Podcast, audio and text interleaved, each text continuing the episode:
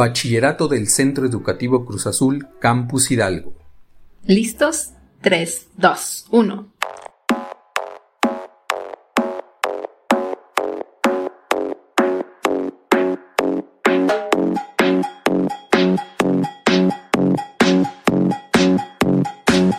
Les damos la bienvenida a este espacio del Centro Educativo Cruz Azul, Campus Hidalgo. Podcast escolar y Perión.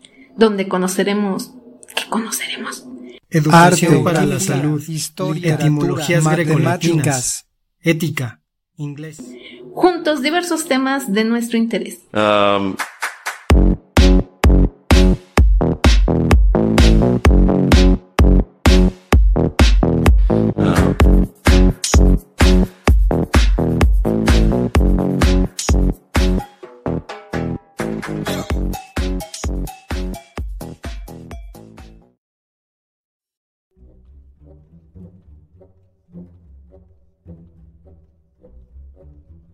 La geopolítica. La historia de la geografía viene desde lo más antiguo de las civilizaciones humanas, como los clásicos griegos y romanos, donde surge un enorme interés acerca de la forma y dimensiones de la Tierra. En la Edad Media se destacan los viajes de descubrimiento y de exploración geográfica. En el Renacimiento se distingue la explicación de la mecánica de los cielos por Copérnico las proyecciones cartográficas de Mercator que ayudaron a la navegación comercial y el crecimiento de Europa como el centro de dominación de todo el mundo. En la época moderna la geografía se convierte en ciencia al estudiar con mucha profundidad aspectos y fenómenos geográficos y el levantamiento de los recursos naturales. La geografía se divide en dos grandes ramas, la física y la humana. Aparecen nuevas ciencias que contribuyeron al conocimiento de nuestro planeta. En el siglo XIX aparece la geopolítica como una rama del estudio de los efectos de la geografía humana y la geografía física sobre la política y las relaciones internacionales. La geopolítica es un método de estudio de la política exterior para entender, explicar y predecir el comportamiento político internacional a través de variables geográficas, se nutre especialmente de otras disciplinas tales como la historia, las relaciones internacionales, la ciencia política, sociología y antropología. Realiza el estudio del medio ambiente de acuerdo a sus características económicas, culturales y recursos de un Estado.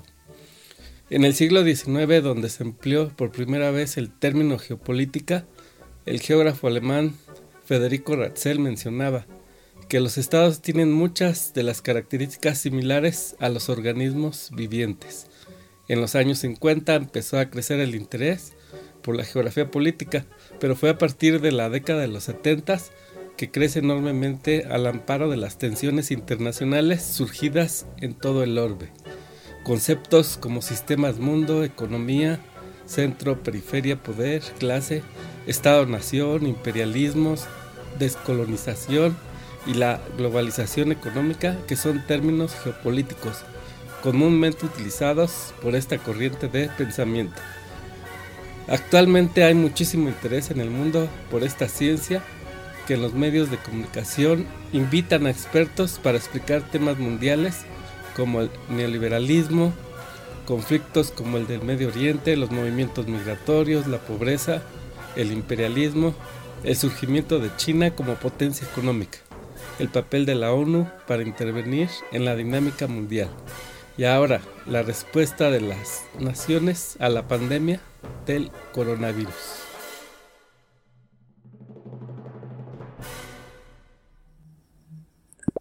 Campaña Bienestar Emocional en tiempos de pandemia.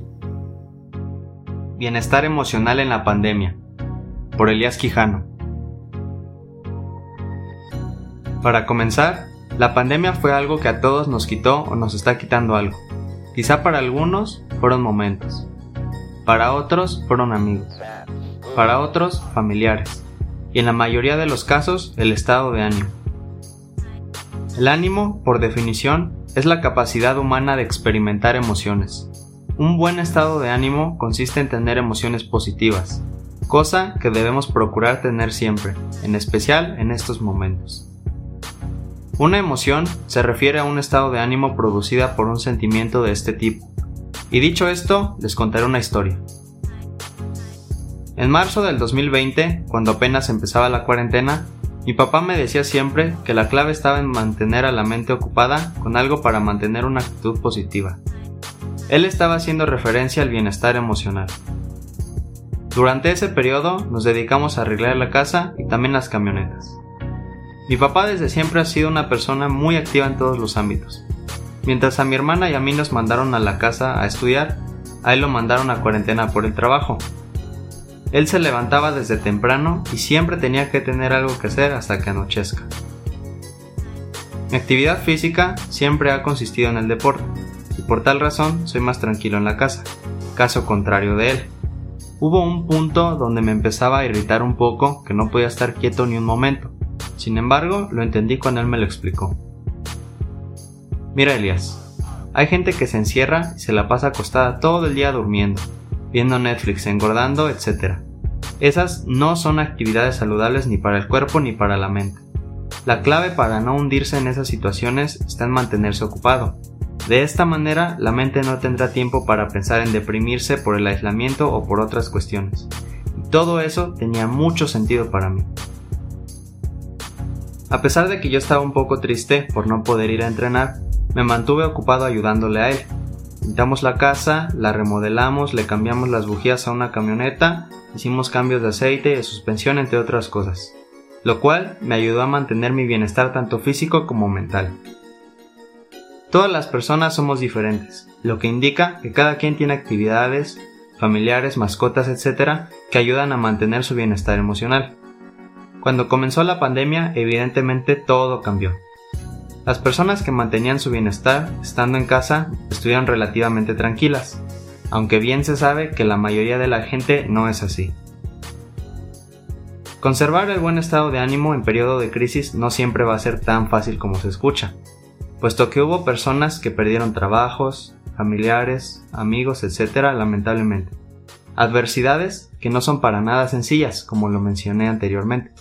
Sin embargo, una mentalidad fuerte y positiva siempre nos va a ayudar con el buen estado de ánimo o a recuperarlo. Gracias por escuchar.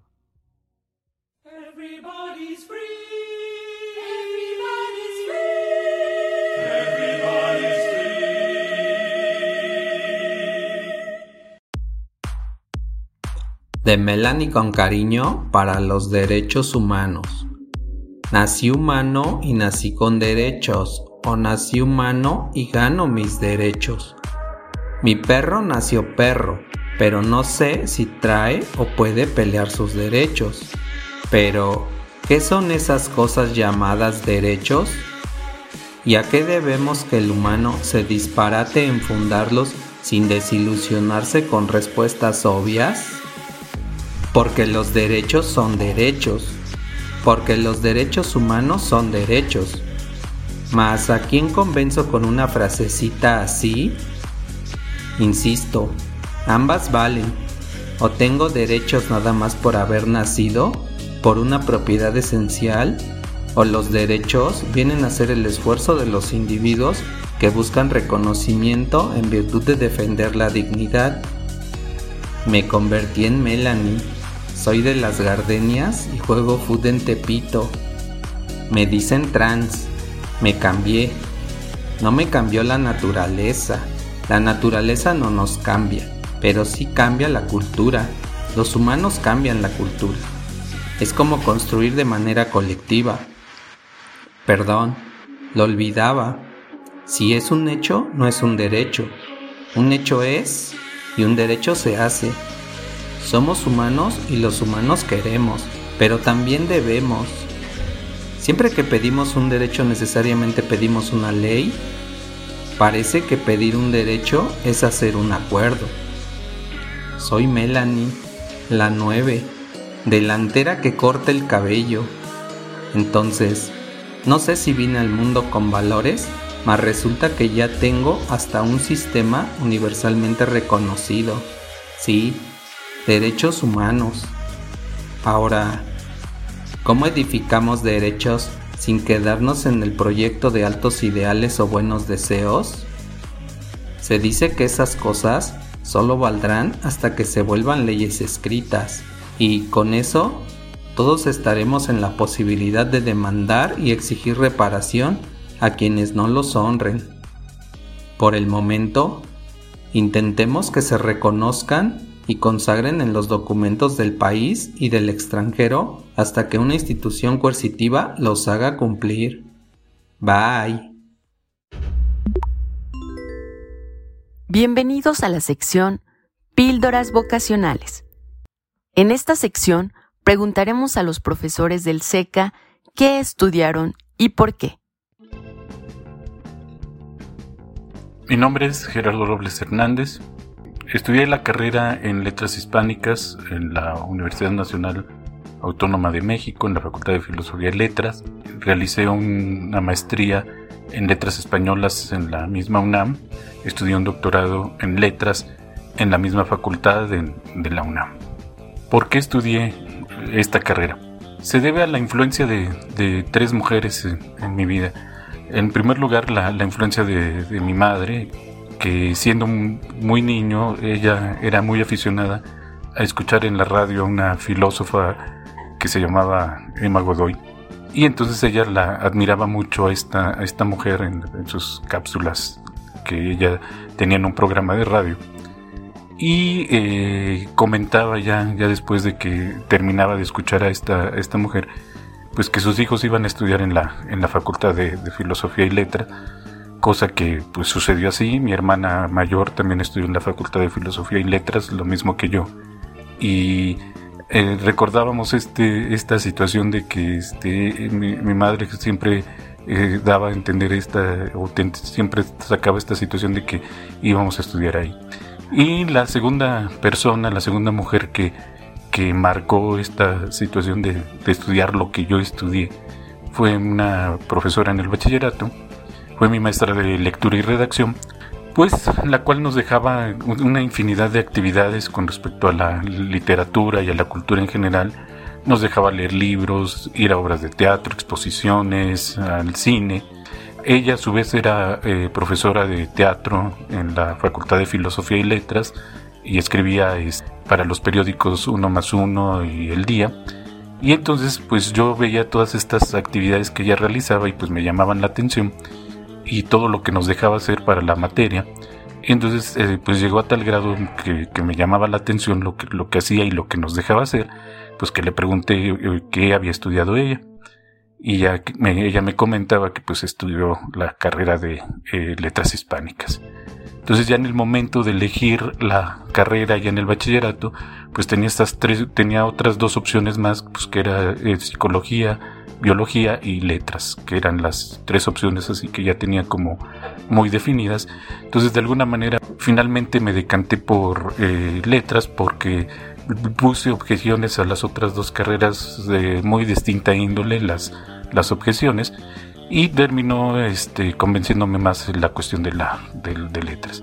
En el caso de los posgrados, ya una vez que terminé la, concluí la licenciatura y tuve todo este proceso de titulación, pues la, la, tercera figura femenina que influyó ahí para seguir con la cuestión de los estudios fue mi asesora de, tesis, la doctora Lourdes Franco, la cual pues me impulsó a que siguiera estudiando la, la primero la maestría y pues no dejó que se enfriara este asunto una vez que ya también concluí la, maestría en, letras españolas, pues eh, insistiéndome en que continuara con el doctorado. De hecho tuve un lapso nada más de, un mes en que, concluí la maestría y empezar el doctorado, pues fue un lapso de un mes que tenía que preparar un este, eh, anteproyecto de investigación y tuve escasos, no fue ni el mes, escasos 15 o 20 días para preparar este anteproyecto y presentarlo para poder entrar al doctorado. Entonces, eh, en este sentido, pues han sido estas tres mujeres que influyeron en esta toma de decisiones eh, y pues por eso estudié lo que estudié.